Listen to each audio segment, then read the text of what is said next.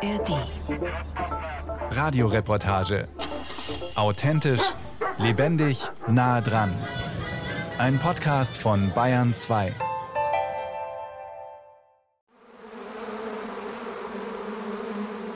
Süßlich riecht die Luft, betörend für Tausende von Bienen, die sich auf das gelbe Feld gestürzt haben. Die Flur leuchtet, bis das Gelb vom Grün des Waldes abgelöst wird, darüber der blaue Himmel. Ein Rapsfeld im Münchner Stadtteil Sollen ist nicht nur ein Paradies für Bienen, sondern für viele Hunderte von Menschen.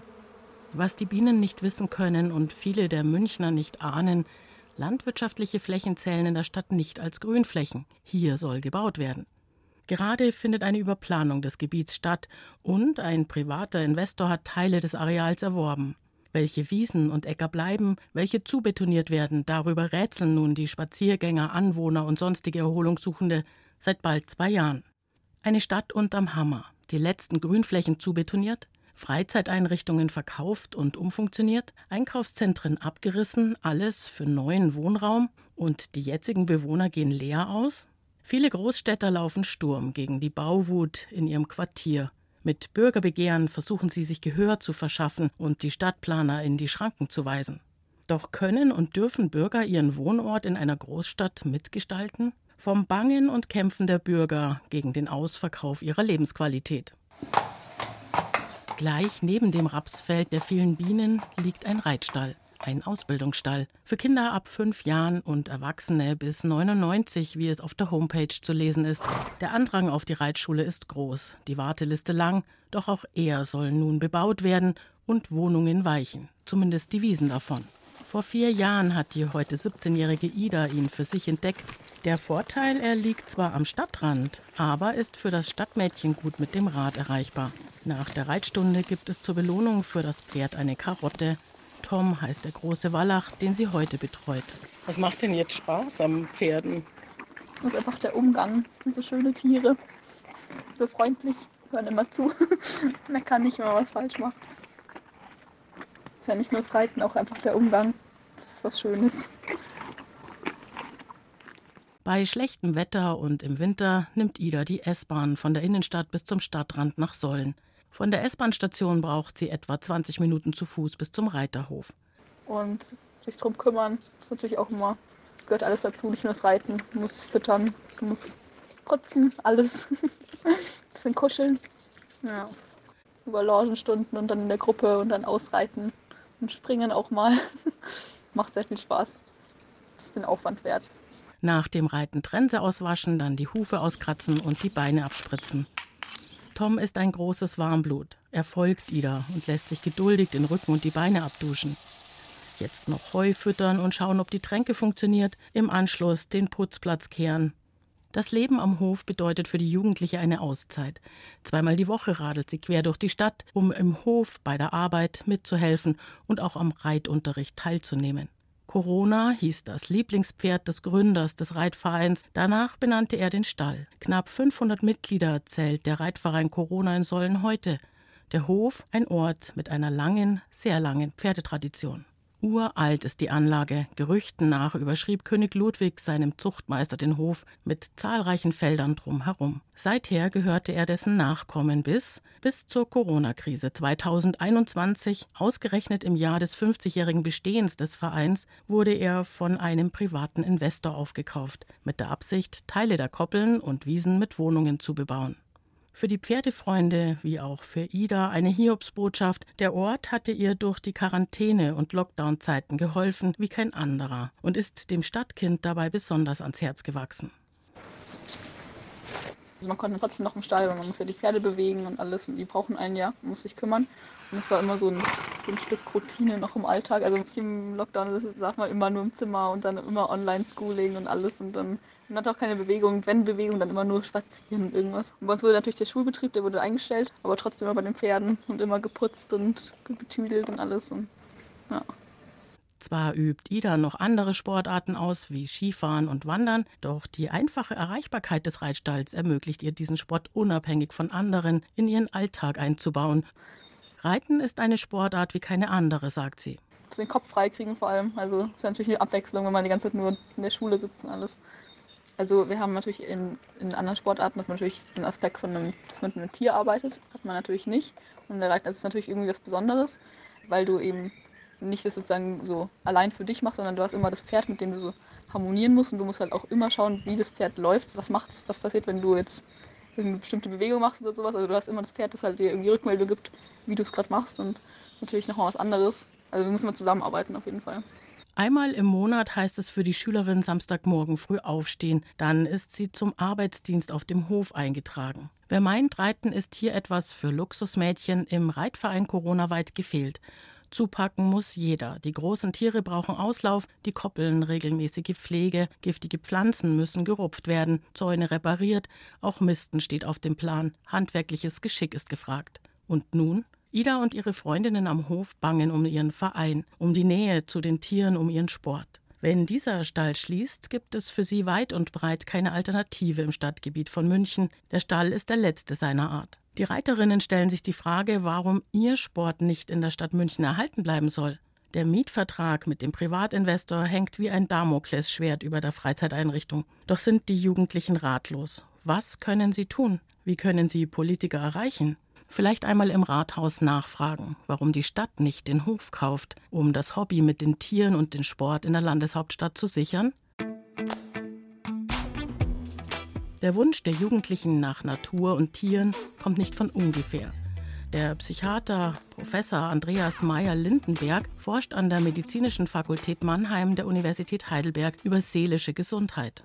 Menschen brauchen Naturerfahrung auch und gerade in der Stadt. Unsere eigene Forschung hat gezeigt, dass das Wohlbefinden von Menschen in der Stadt sehr deutlich davon abhängt, wie viel Grün man so über den Tag, über die Woche in der Stadt auch erleben konnte und nicht nur Gebäude gesehen hatte. Das hatte einen sehr erheblichen Effekt aufs Wohlbefinden und ist insofern ein Schutzfaktor, ein Resilienzfaktor, wie wir auch sagen, gegen psychischen Störungen. Der Mediziner hat dabei Forschungsergebnisse vorliegen, die folgenden Schluss zulassen. Jemand, der in der Stadt wohnt und auch umso mehr, je mehr Leute um einen herum wohnen, also je dichter die Stadt auch bebaut ist, umso größer ist das Risiko für Depressionen und für Angsterkrankungen. Das sind beides häufige Erkrankungen, die so acht bis zehn Prozent der Bevölkerung betreffen und die beide auch schwerwiegend sind. Also beispielsweise sind Depressionen und verwandte Phänomene wie Burnout eine der Hauptursachen, warum Leute nicht zur Arbeit gehen können oder auch äh, vorzeitig aus dem Erwerbsleben ausscheiden im Sinne einer Frühberentung. In den letzten Jahren hat die Stadt München durch Pandemie und Homeoffice Einwohner ans Umland verloren. Dennoch, es wurde und wird gebaut. München soll wachsen, so haben es die Stadträte entschieden. Fördern wollen sie den Zuzug durch Wohnungsbau. Bis ins Jahr 2040 geht man im Rathaus von einem Zuzug von 254.500 Menschen aus. So ist es auf der Website zu lesen. Wohnungen für Menschen, die noch nicht da sind. Doch was ist mit den Menschen, die bereits hier leben? Ein Stadtviertel weiter westlich. In Neuforstenried schauen einige Leute dem Abriss ihres Einkaufszentrums zu. Ich erfahre, im Untergeschoss befand sich ein großer Supermarkt namens AEZ. Dort gab es neben einem großen Sortiment an Lebensmitteln auch Kleider und alles für den Haushalt, von Gläsern über Besteck bis hin zur Glühbirne. Das Zentrum war ein zweistöckiger Bau mit Café, Eisdiele, Juwelier, Obstladen, Friseur, Fitnesscenter, Ballettschule, Fahrschule, Buchhandlung, Lottoladen, Schuhgeschäft, Pizzeria. Alles dahin. Keine Ärzte, keine Apotheke. Es ist also ein totes Viertel jetzt mittlerweile mit so vielen Menschen im Grunde genommen. Ne? Der Stadtteil Neuforstenried mutet bereits dicht besiedelt an. Er wurde einst als eine Satellitenstadt in den 60ern gebaut. Die Wohnblocks ähneln dem amerikanischen Kasernenstil. Sie sind vierstöckig und werden von einigen Hochhäusern unterbrochen, die achtstöckig sind. Das Einkaufszentrum musste weichen, da hier noch mehr Wohnungen entstehen sollen.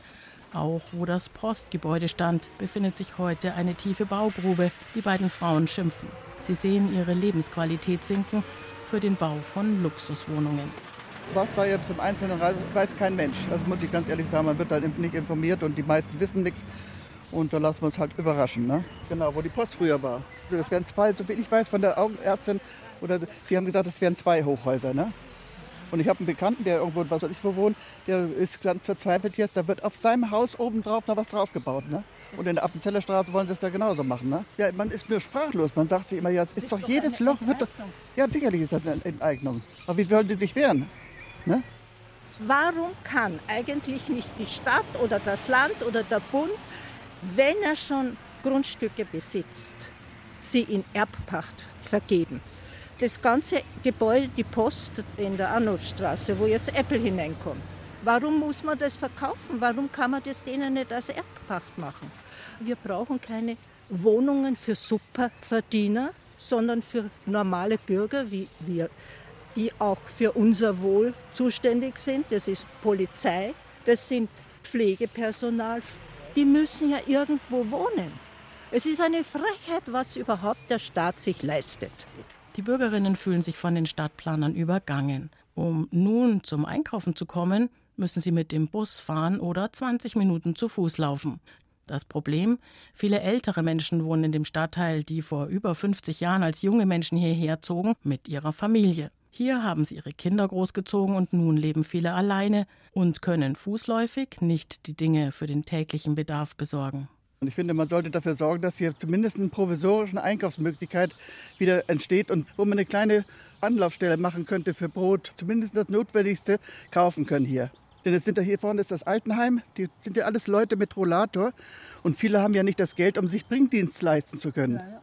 Ne, die sind also wirklich arm dran. Professor Andreas Meyer-Lindenberg von der Medizinischen Fakultät Mannheim der Universität Heidelberg kann die Sorgen der Bürgerinnen wissenschaftlich untermauern. Auch die Abwesenheit von Versorgungseinrichtungen beeinträchtigt die seelische Gesundheit. In diesen Bereichen geht es Leuten deutlich schlechter. Und es ist auch richtig, dass es wichtig ist, dass man die Besorgung des täglichen Lebens auch ohne ein eigenes Auto machen kann, ne, sondern idealerweise, indem man sich selber bewegt. Also dieser Aspekt der Bewegung in der Stadt ist auch ein wichtiger Resilienzfaktor. Wenn ich das kann, geht es mir besser, als wenn ich für jede Besorgung auf Auto oder auf motorisierten Nahverkehr angewiesen bin. Ein Bagger durchreißt das zweistöckige Gebäude. Dort, wo sich einst ein Fitnesscenter befand, stürzen Stück für Stück die Betonplatten zu Boden. Neben Wohnungen soll auch wieder eine Ladenzeile in dem neuen Gebäude entstehen. Allerdings wohl erst in drei bis fünf Jahren. Genaues wissen die beiden Frauen nicht. Wir haben ja überhaupt nichts erfahren hier. Wir sind da gestanden. Es war alles nur so bla bla bla, ein Gerede, was sein wird und was nicht. Aber Tatsachen haben wir nicht erfahren. Aber ziemlich kurzfristig hat man uns dann gesagt, wir schließen also. Also wir haben es offiziell erfahren durch den Anschlag vom AEZ, dass wir am 24. schließen, kurz vor Weihnachten. Meine Lebensqualität leidet sehr darunter, muss ich sagen. Kein Eisschlecken mehr, kein Kaffee trinken, kein Pizza essen gehen, kein Fitnessstudio, nur mehr Wohnen ist angesagt. Sie sind enttäuscht von der Stadtpolitik, fühlen sich abgehängt, ihre Sorgen ungehört. Sie fordern von der Stadt eine Zwischenlösung, zumindest eine Basisversorgung mit Lebensmitteln. Doch wohin können Sie sich wenden? An Ihrer Stadt leite ich die Frage an das Planungsreferat weiter dass die Bürger sich fragten, ob eine Containerlösung zur Nahversorgung möglich sei, beziehungsweise wo die Bürger sich hinwenden könnten, um eine solche zu beantragen. Und eine zweite Frage, ob die Situation ein Planungsfehler sei. Bis zum Redaktionsschluss antwortet das Referat für Stadtplanung und Bauordnung mit folgendem Satz. Es handelt sich dabei um Entscheidungen von privaten Eigentümern und Gewerbetreibenden, auf die das Referat für Stadtplanung und Bauordnung keinen Einfluss hat.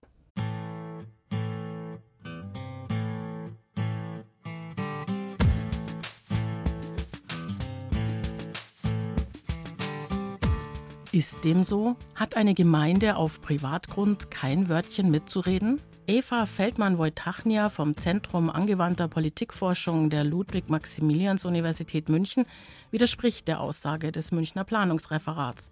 Vielmehr sei es so, dass es in jedem Fall immer auch Vorschriften gibt, dass äh, nicht einfach riesige Projekte gestartet werden können, die, auch wenn sie dann auf private Projekte sind, da müssen ja Baugenehmigungen erteilt werden und es muss auch darüber informiert werden. Politikwissenschaftlich gesehen ist es sinnvoll, hier jetzt noch genauer hinzuschauen und zu überlegen, wie können Bürgerinnen und Bürger da an dieser Stelle besser einbezogen werden, beziehungsweise auf das zu hören, was auch wirklich als Protest geäußert wird. Bundesweit ist natürlich Stuttgart 21 das Schlagwort schlechthin, was passieren kann, wenn Bürgerinnen und Bürger in größere Bauvorhaben nicht eingebunden sind. Das verursacht nicht nur Unzufriedenheit, sondern auch enorme Kosten. Und das darf nicht unterschätzt werden. Die reine Informationspflicht führe oftmals dazu, dass Stadtplaner bisher über die Köpfe der Bürger hinweg bereits vorher entscheiden und dann diese im Anschluss erst über die bereits getroffenen Planungen informierten. Die Bürger kämen daher immer erst zu spät zum Zuge, könnten nur mehr versuchen, durch Bürgerbegehren einen bereits getroffenen Plan umzukehren. Die Bürger würden dann als Protestler gesehen, eine Schieflage in der politischen Kommunikation. Echte Bürgerbeteiligung sieht anders aus. Eine Stadt, die mit Absicht einen anderen Weg geht, einen sehr demokratischen und mutigen, wie die Politikwissenschaftlerin findet, ist Leipzig. Hier sind die Bürger seit 2022 gleichberechtigt, haben zur Hälfte Entscheidungsbefugnis bei kleinen und großen Bauprojekten vor ihrer Haustüre. Es gibt einen Bürgerrat. Ebenso verfügen die Bewohner über die Möglichkeit, Projekte selber anzuregen und sich bei der Gestaltung aktiv einzubringen. Damit müssen Politiker und Stadtplaner umdenken. Das ist es nicht so, dass Bürger und Bürgerinnen als die Protestler gesehen werden, die dann gegen Vorhaben der Politik sind, sondern von Anfang an einbezogen werden. Und zwar in gewisser Weise auch als Experten, Expertinnen. Das ist natürlich auch eine sehr, sehr spannende Sache. Aber Sie haben ja die Bauvorhaben angesprochen. Aktuelle Studien zeigen, dass genau hier Bürgerinnen und Bürger auch wirklich mitsprechen wollen und ähm, dass das nicht so ist, wie oft von der Politik dann sozusagen dargestellt, ja, ja, da, da möchte sowieso sich niemand beteiligen. Das Gegenteil ist der Fall. Die Bürger verlangten heute wesentlich mehr Informationen zu Bauvorhaben in ihrer Gemeinde als zu früheren Zeiten. Laut einer aktuellen Studie der Bertelsmann Stiftung wünschen sich 90 Prozent im direkten regionalen Bereich mitzubestimmen. Aber auch bei Entscheidungen im Bundesland wollen immer noch 73 Prozent der Bürger mitentscheiden. Das ist wirklich sehr, sehr viel. Einerseits und andererseits bessere, direktere, schnellere und digitale Informationsquellen. Das ist ja dann mehr als sich nur zu informieren, sondern auch, wo ein Austausch stattfinden kann.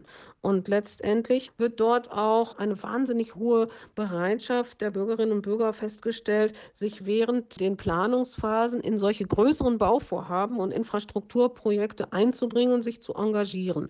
Nun ist die Politik gefragt. Hier braucht es den Willen, Macht an die Bürger abzugeben, so die Politikwissenschaftlerin Eva Feldmann-Wojtach-Nier. Das heißt, auch die politischen Akteure müssen sich jetzt überlegen, wie gehen sie mit solchen Studienergebnissen, die repräsentativ sind, wie gehen sie damit um können. Und letztendlich haben ja Bürgerinnen und Bürger auch das Recht dazu, insbesondere wenn man bedenkt, dass die Gelder, die ausgegeben werden, ja öffentliche Gelder sind und Steuergelder sind.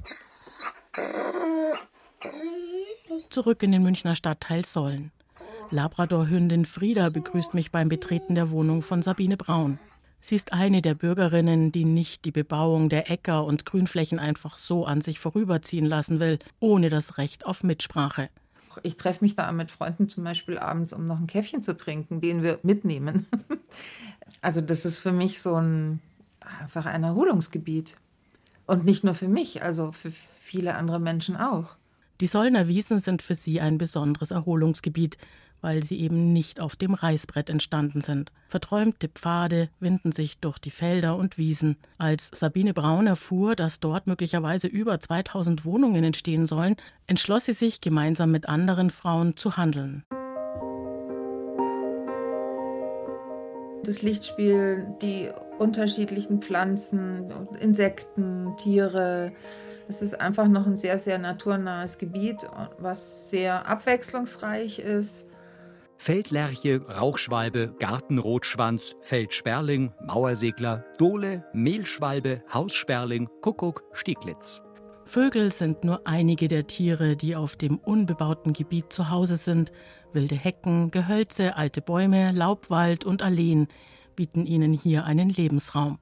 Nahezu täglich sitzt Sabine Braun nun nach der Arbeit an der Internetseite zu ihrem Bürgerbegehren Grüngürtel München Süd. Das Logo zeigt Äcker, Blumen, Bäume, Vögel, ein Pferd und Wind. Das Klima, das ist eine ganz, ganz wichtige Geschichte in dem Bereich, weil es eine der letzten Kaltluftentstehungsgebiete ist. Ein Kaltluftentstehungsgebiet ist es, weil es eine nicht versiegelte große Freifläche ist, also eine Grünfläche. Wie wichtig solche Kühlzonen und Windschneisen sind, hat Braun am eigenen Leib gespürt. Weil das war wirklich jetzt die letzten drei Sommer. Meine Mutter ist alt, die hat ein Problem mit der Hitze und die habe ich dann abends so gegen neun immer auf diese Wiesen geschleppt. Und ich habe ganz viel mit ihr ausprobiert, auch den Wald. Da war es fünf Grad wärmer noch. Das, was wirklich kühl war nach abends, waren die Wiesen.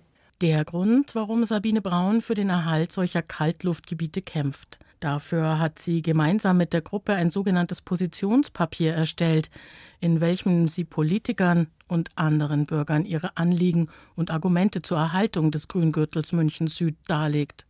Viel Arbeit und Mut kostet das Engagement. Umso mehr ärgert sie, wie wenig die Stadt sich bemüht, offene Informationspolitik zu betreiben. Ein Masterplan über die Aufteilung des Gebiets sollte von einem Architekturbüro aus Berlin vorgestellt werden, und die Bürger sollten sich an der Gestaltung beteiligen dürfen. So stand es auf der Verlautbarung. Der sogenannte Workshop fand zwar im Stadtteil statt, aber um 17 Uhr, zu einer Zeit, zu welcher arbeitende Bevölkerung nicht teilnehmen kann. Enttäuschend fand die engagierte Bürgerin, dass nicht einmal eine genaue Aufteilung der Flächenplanung zu erfahren war. Wo soll gebaut werden? Welche Grundstücke gehören überhaupt der Stadt? Welche Privatleuten? Und nun? Sabine Braun findet, sie ist es der Landschaft und den Bürgern schuldig aufzuklären. Mut macht Sabine Braun das Bürgerbegehren Grünflächen erhalten, das 60.000 Menschen unterschrieben haben und dem die Stadträte nun mehrheitlich zustimmten immerhin eine Chance für manche Grünfläche, aber mit einem Beigeschmack, denn wie sich herausstellt, die Stadtplaner haben eine ganz eigene Definition des Wortes Grünfläche gefunden. Landwirtschaftliche Nutzflächen, wie beispielsweise das Rapsfeld in München-Sollen, sind demnach keine Grünflächen. Da haben die Bienen Pech gehabt und die Stadtbewohner auch. Wie man es auch bezeichnet, Natur wird durch Bebauung weniger in der Stadt. Dabei ist sogar vorgeschrieben, wie viel Grün pro Mensch es in der Landeshauptstadt München geben soll. Laut den Initiatoren des Bürgerbegehrens Grünflächen erhalten war das 1,20 Quadratmeter pro Einwohner und wurde auf 16 Quadratmeter reduziert. Wem gehört die Stadt? Zurück zur Anfangsfrage der Natur, den Menschen, die Natur benötigen, den Menschen, die kommen werden oder denen, die da sind. Eva Feldmann-Wojtachnia vom Zentrum für angewandte Politikforschung an der Ludwig-Maximilians-Universität München sagt ganz klar, den Einwohnern der Gemeinde. Sie sind die Wähler, ihnen ist die Politik verpflichtet.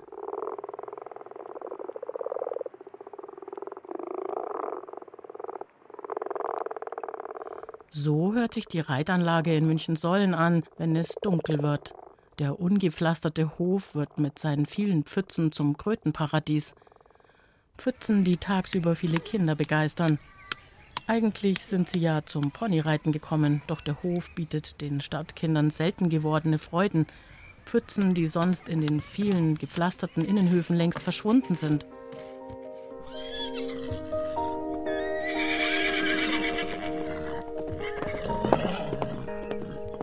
Eine Frage von Ida und ihren jugendlichen Reiterfreundinnen konnte bis Redaktionsschluss nicht geklärt werden.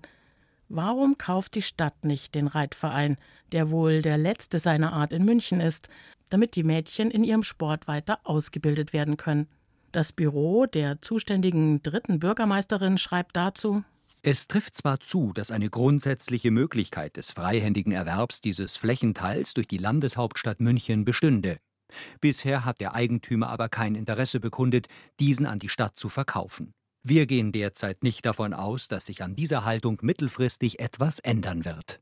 Eine ausweichende Antwort, denn München könnte ja von sich aus auf den Eigentümer zugehen, ihm ein Angebot unterbreiten und damit überhaupt Kaufinteresse bekunden, um den Reitsport in der Landeshauptstadt zu sichern. Sicher ist allerdings, die Münchner haben dem Ausverkauf ihrer Stadt den Kampf angesagt.